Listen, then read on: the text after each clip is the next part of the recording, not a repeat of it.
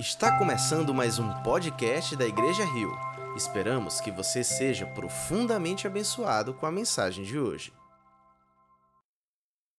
Queridos, é motivo de grande alegria eu estar aqui hoje com vocês e dessa vez ministrando a palavra de Deus e me deixando ser usado por Ele, independente de mim. O que tem angustiado o meu coração ultimamente são as intenções do meu coração a respeito do meu serviço para com Deus.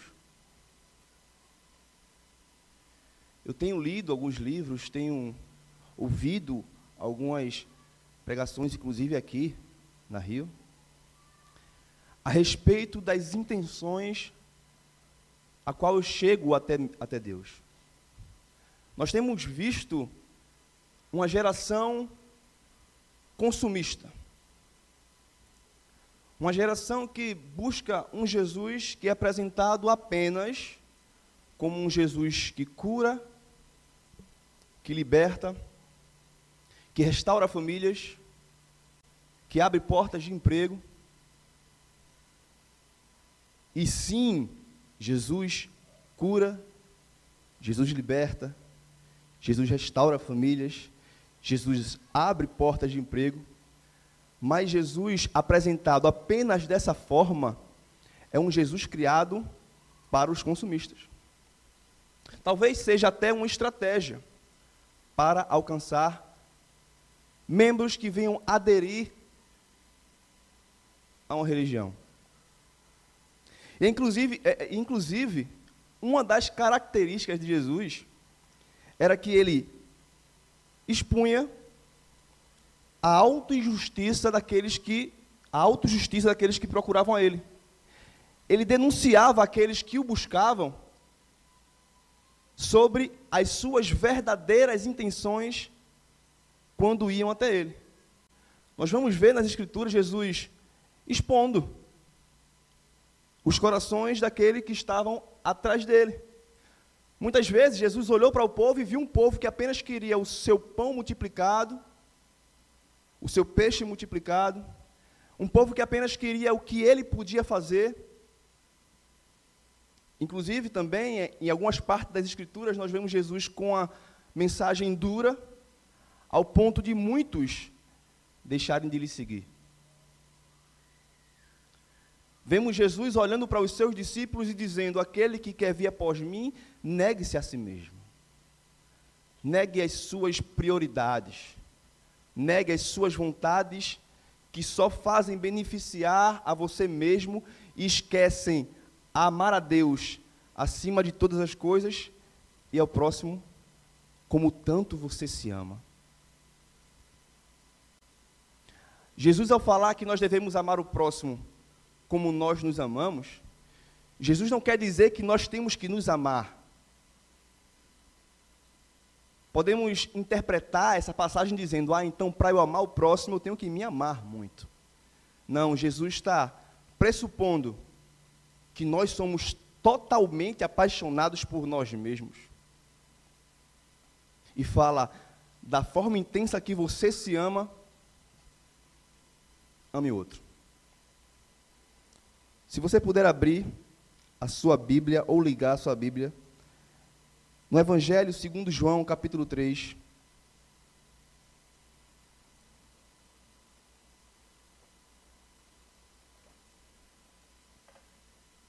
E nesse texto nós vemos um encontro entre um homem, homem, e um homem, Deus. Nós vemos o encontro de um homem que vai em direção a um homem Deus com algumas intenções e, de acordo com suas intenções, tem respostas sinceras, confrontadoras e transformadoras.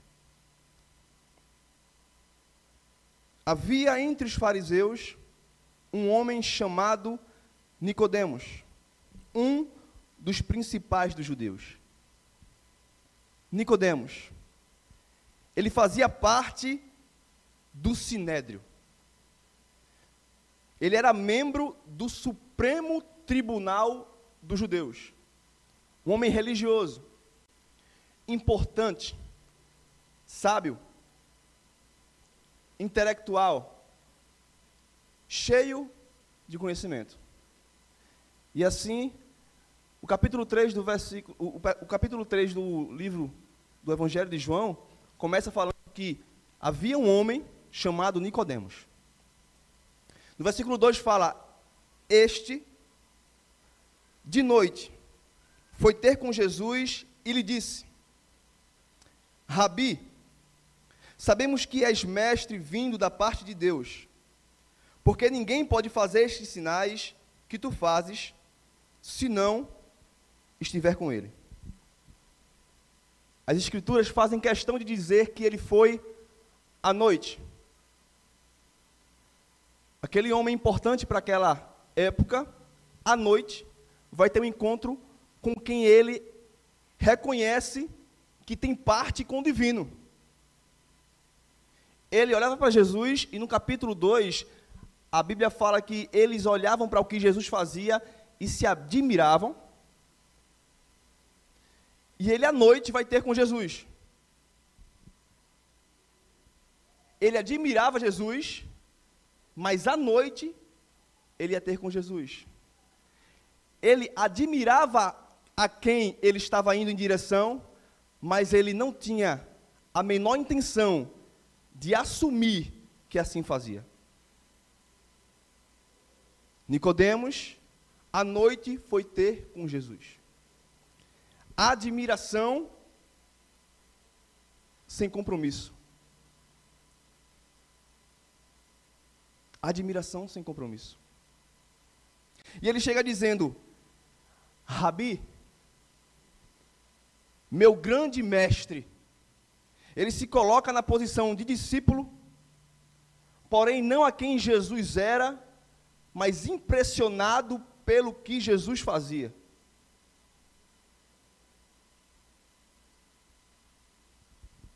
Que é interessante, que quantas vezes eu, Braulio, não fiz isso. Elevei a altos níveis as palavras da minha oração, achando que por exaltá-lo demais, alcançaria algo em troca. Com mãos cheias de autojustiças, indo em direção de um Deus que dá a quem está de mãos vazias. Porque o que ele dá não é em troca de algo que fazemos, mas é simplesmente por quem ele é. Mas Nicodemos vai. Mestre, eu sei que tu tens parte com o divino, porque o que tu fazes é impressionante. Perceba que ele não faz nenhuma pergunta. Ele apenas bajula Jesus. Ele entendia que Jesus tinha parte com o divino pelo que ele fazia.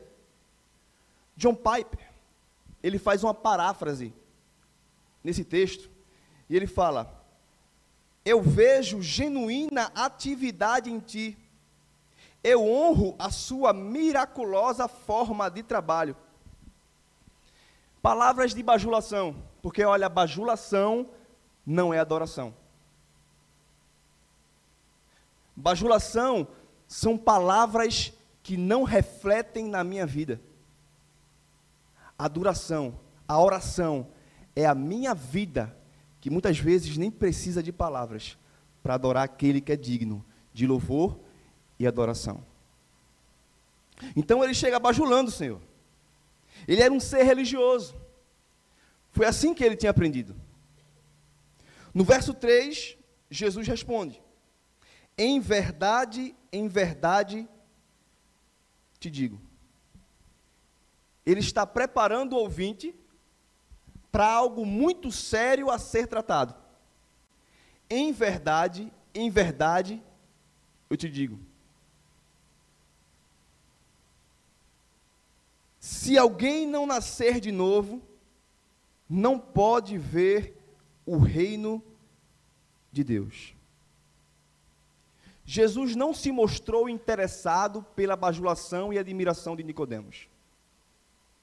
Ele não olhou para Nicodemos e fez: "Caramba, como seria bom se todos os outros me vissem com os seus olhos". Como seria bom, Nicodemos, que todos os outros olhassem para mim e reconhecessem que pelo que eu faço, eu sou quem sou. Jesus não se mostrou interessado pelas palavras de Nicodemos. Porque reconhecer milagres e saber quem Jesus é não é a chave para entrar no reino de Deus. A informação não é a chave para entrar no reino de Deus. E ele continua: é necessário que nasça de novo. É necessário que nasça de novo. Nicodemos não chega com a pergunta, ele chega com a afirmação. Mas Jesus, reconhecendo as intenções do seu coração, afirma como se fosse uma resposta. Nicodemos, se prepara para o que eu vou te dizer agora. É necessário nascer de novo. É necessário nascer de novo. Nicodemos responde no versículo 4: Como pode um homem nascer sendo velho? Pode porventura voltar ao ventre materno e nascer segunda vez? O mestre da lei não entendeu. O sábio e membro do sinédrio não entendeu. Ele era um teólogo. Ele conhecia as escrituras. E sim, teologia é importante, mas teologia não é suficiente.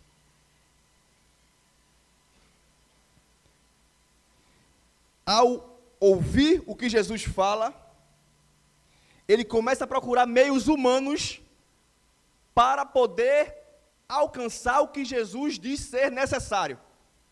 Como é que eu posso nascer de novo? O que é que eu, Nicodemos, posso fazer para nascer de novo? Eu não consigo pensar mediante a minha intelectualidade o que eu, Nicodemos, o que eu, homem, posso fazer para, para nascer de novo.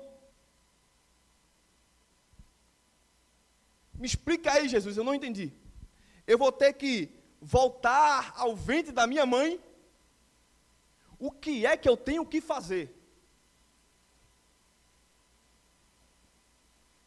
Eu vou dizer algo aqui que talvez deixe você espantado ou até irado comigo. Não é uma frase de efeito, e eu não tenho a intenção de querer chamar a atenção à pregação. Mesmo porque, se a palavra de Deus não chama atenção por si mesma, eu posso plantar bananeira aqui, que tudo que eu falar não vai causar nenhum efeito em você. Mas o que eu quero dizer é que nem todo aquele que se diz crente é.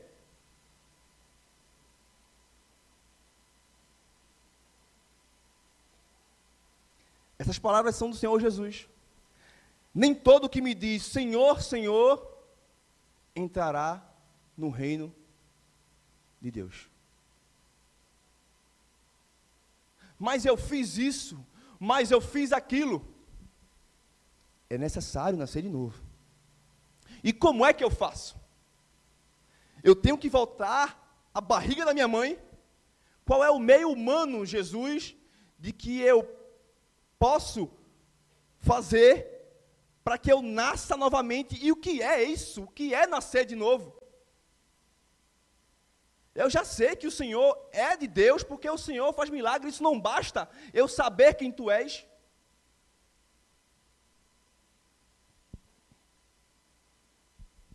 Jesus continua dizendo: Em verdade, em verdade eu te digo.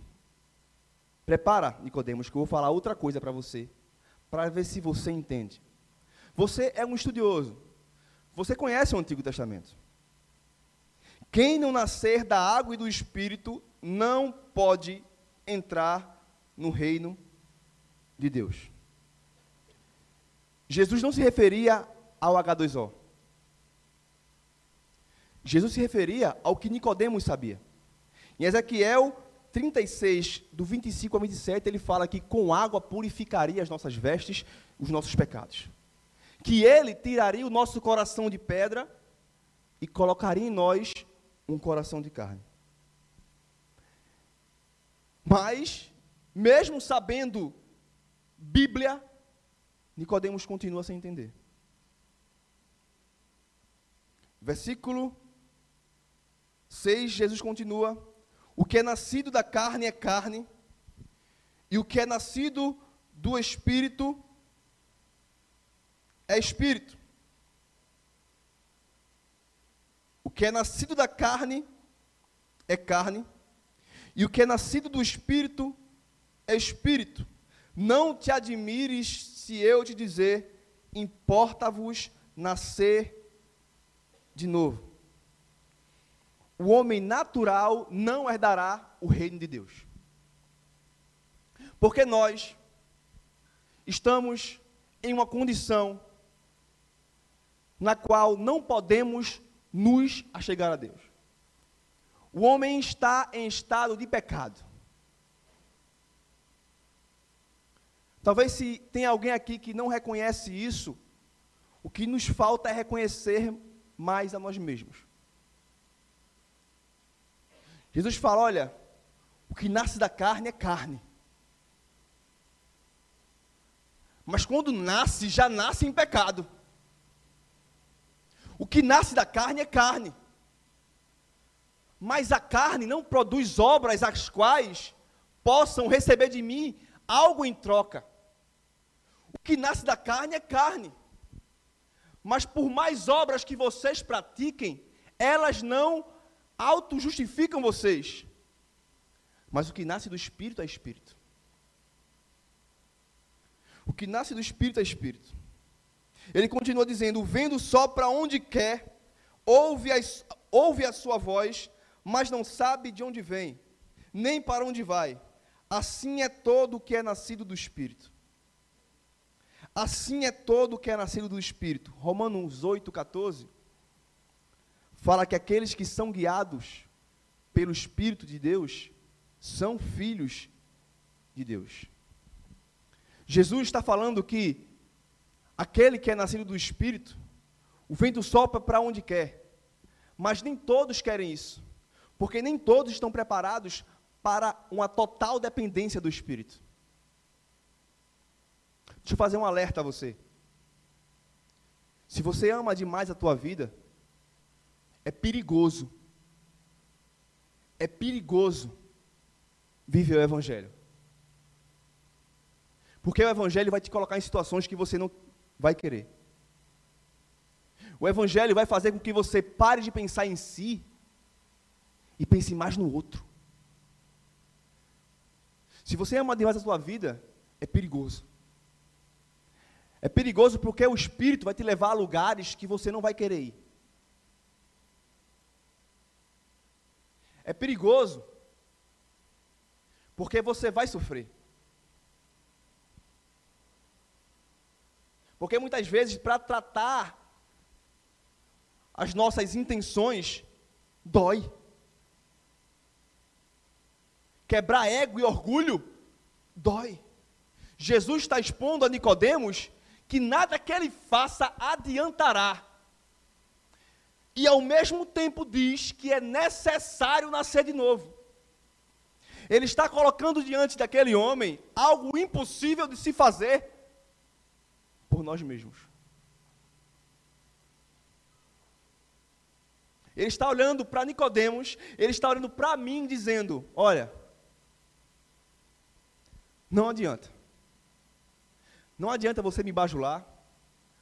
Não adianta você querer fazer as coisas para se tornar merecedor, porque é necessário que você nasça de novo.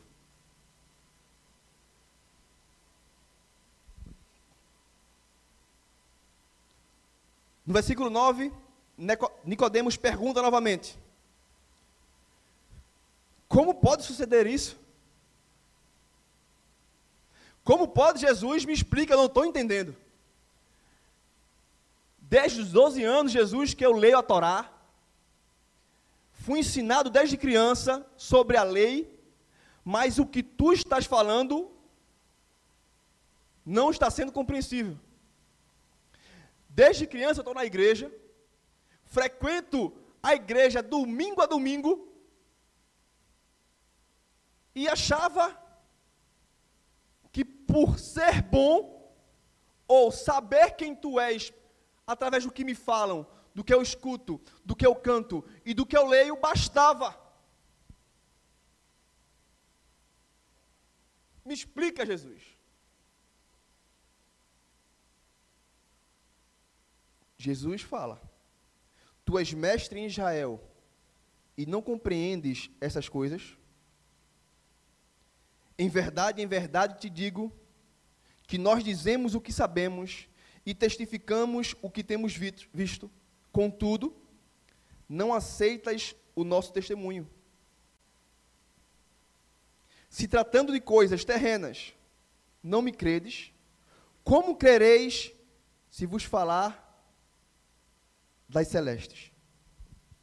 Nicodemos não passava de um ser materialista, religioso, cheio de regras e leis que eles mesmos prescreviam. Ele acreditava que a salvação era conquistada por esforço próprio. Mas Jesus convida Nicodemos a abrir mão do seu esforço e partir para uma total dependência. Quantas vezes eu não fui assim? E quantas vezes eu não me frustrei por ser assim? Quantos planos eu não fiz colocando Deus como um gênio da lâmpada? Na qual achava eu que por achá-lo e por encontrá-lo, tinha direito de fazer meus pedidos e ele tinha a obrigação de respondê-los quando ele, quando eu queria. Mas graças a Deus, todos esses planos foram frustrados. Porque a Bíblia fala que são os planos dele que não são frustrados. E olha, os planos dele são muito melhores do que os nossos. Glória a Deus, eu falo isso repetidamente. Glória a Deus pelos nãos de Deus.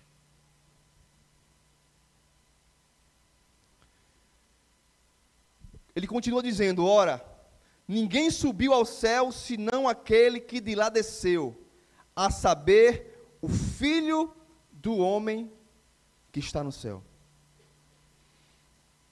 A revelação da verdade salvadora não depende do homem subir às alturas com obras, mas depende de Deus descer à terra em carne, em sacrifício em humildade. E como é necessário nascer de novo, para que esse necessário se cumpra, é necessário outra coisa. E calma, isso não depende de você. E do modo que Moisés levantou a serpente no deserto, assim importa que o filho do homem seja levantado para que todo que nele crê tenha a vida eterna. No deserto, por aqueles homens murmurarem contra Deus e contra Moisés, dizendo: para estar aqui no deserto sofrendo isso, era melhor estar no Egito sendo escravo. Jesus, para discipliná-los, coloca serpentes. E essas serpentes começou a picar e matar muita gente. Moisés roga pelo povo.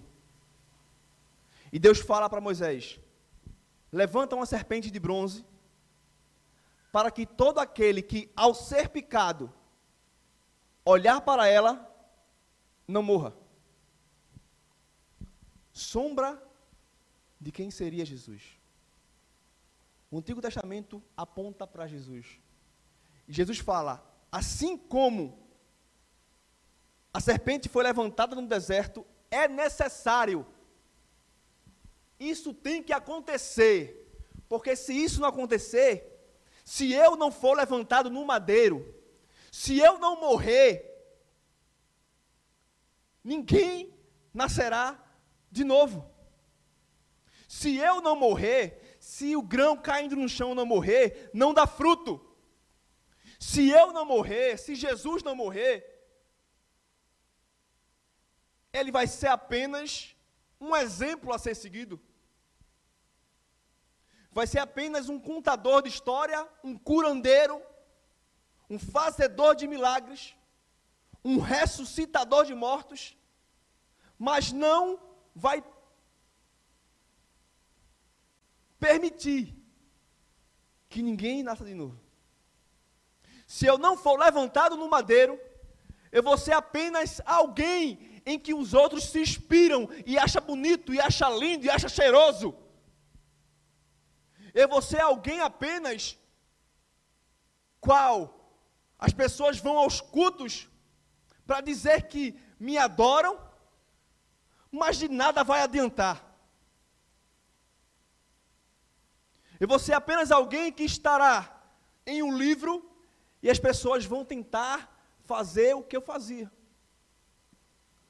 Mas é necessário que eu vá e morra. Porque morrendo eu, darei fruto. Nicodemos foi cheio de esperança a fim de receber instruções sobre o que fazer. Mas deixa eu te dizer uma coisa. O evangelho não é uma boa notícia. Perdão, o evangelho não é um bom conselho. O evangelho não é um conjunto de instruções. O evangelho não é um conjunto de regras que nós pegamos e vemos o que é que temos que fazer. O Evangelho é uma boa notícia. O Evangelho não fala, você tem que fazer. O Evangelho diz, Jesus já fez. O Evangelho não faz, faça para que Deus te salve. O Evangelho fala, Jesus te salvou, por isso faça.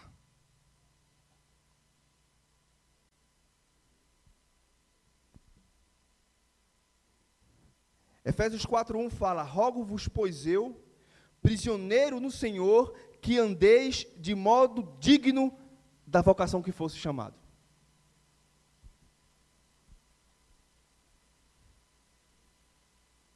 O que é que é necessário fazer para nascer de novo? O que era necessário ser feito, já foi feito. O que era necessário ser feito, já foi feito. O que nos resta agora? Descansar. O que nos resta agora é entrar em total dependência. O que nos resta agora é negar a nós mesmos. O que nos resta agora é crer que Ele é poderoso para fazer. O que nos resta agora é confiar naquele que começou a boa obra e ele irá completar. O que nos resta agora é parar de neurose em achar que o que fazemos nos faz mais merecedores do que quem não faz. Porque Jesus, ao vir, ele nivela todos igualmente. Tanto que evangelizar é um mendigo falando para outro mendigo aonde achar pão. Mas esse nascer de novo, essa transformação, esse agir sobrenatural e não humano, essa ação divina e não carnal, ela tem algumas consequências. Em 1 Pedro fala que agora nós somos nação santa, povo de propriedade exclusiva de Deus, nação de sacerdotes. Mas ele não nos transforma nisso para que nós nos acomodemos. Descansar em Jesus não implica em ficar parado.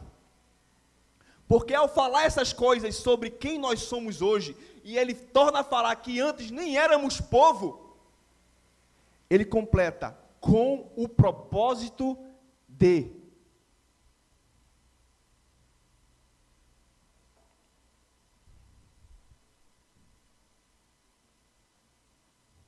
1 Pedro 2, 9 e 10. Vós, porém, porém sois raça eleita, sacerdócio real, nação santa, povo de propriedade exclusiva de Deus, com o propósito de anunciar as grandezas daquele que te chamou das trevas para a sua maravilhosa luz. Qual é o propósito de Deus nos transformar? Qual é o propósito de Jesus morrer para que eu e você pudéssemos nascer de novo? Não é nos tornar frequentadores assíduos de igreja, mas é fazer queimar no nosso coração a necessidade de anunciar a outros não as nossas próprias obras, mas a obra daquele que nos chamou das trevas para a luz. Isso nos impulsiona a amar o próximo. Isso nos impulsiona a querer que o outro experimente o que eu experimentei. Isso me tira da zona de conforto. E não por achar que o que eu vou fazer vai me fazer maior. Não, mas por achar que o que eu vou fazer vai ser como uma forma de gratidão pelo que ele já fez. Com o propósito de anunciar as grandezas daquele. Não é falar sobre si, mas falar sobre ele. Não é sobre as minhas obras, não é sobre minhas boas obras, não é sobre o que eu posso fazer, mas é sobre o que ele já fez não é anunciar regras, não é anunciar ritos, não é colocar julgo sobre pessoas, não, é apresentar aquele sobre o qual o fardo é leve e o jugo é suave. É dizer: Eis-me aqui, Senhor, me leva para onde quiseres, faz o que quiseres comigo. O necessário o Senhor já fez, agora eis-me aqui. É quebrar o orgulho de pensar apenas em si, pensar sobre o que se pode fazer e fazer para aquele que já fez. É olhar para dentro de si e falar: Eu não sou merecedor de tanto amor. É olhar para dentro de si e reconhecer as mazelas, pecados, é olhar para dentro de si e falar: Senhor, se tu me amastes, sendo eu quem eu sou, me ajuda a espalhar esse amor para aqueles que também não merecem. Me ajuda, Senhor, a não fazer acepções de pessoas, identificando quem eu acho que merece o teu perdão, mas me faz lembrar de quem eu sou, me fazendo lembrar do que o Senhor tem feito na minha vida. Me lembra por onde eu andava, mas me lembra também que se eu estou de pé hoje, é porque o Senhor me deu forças. Porque nada que eu fizesse me manteria onde eu estou. Me lembra do teu sacrifício. E me lembra que foi através dele que eu consegui algo que eu nunca conseguiria fazendo eu qualquer outra coisa. É necessário nascer de novo e eu sei que o necessário o Senhor já fez. Agora me ajuda a querer o que o Senhor quer. Me ajuda a estar em lugares que o Senhor estaria. Me ajuda a fazer o que alegra o teu coração. Paulo roga para que nós vivamos de maneira digna do nosso chamado. Não porque nós vamos subir de nível espiritual. Não, porque bem-aventurados são os pobres de espírito, são aqueles que reconhecem a sua necessidade de algo que não encontra em si mesmo. É necessário nascer de novo, mas ele já fez.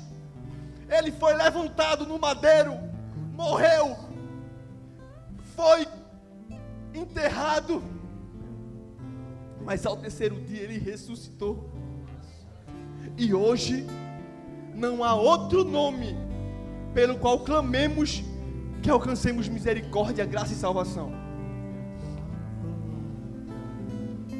Nos ajuda, Senhor. Nos ajuda a fazer a tua vontade. Nos ensina a sermos guiados que é Senhor sobre nossas vidas. Não permite, Senhor, que nós queiramos seguir e fazer com que o Senhor nos siga fazendo a nossa vontade, mas nos ajuda a fazer aquilo que o Senhor decretou, que é negar a si mesmo e seguir-te.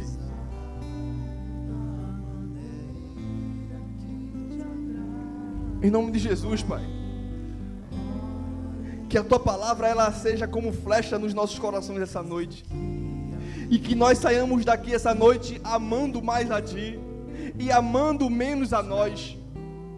Que nós saiamos daqui essa noite amando, amando mais o próximo e queimando em nosso coração a necessidade de demonstrar isso a outras pessoas.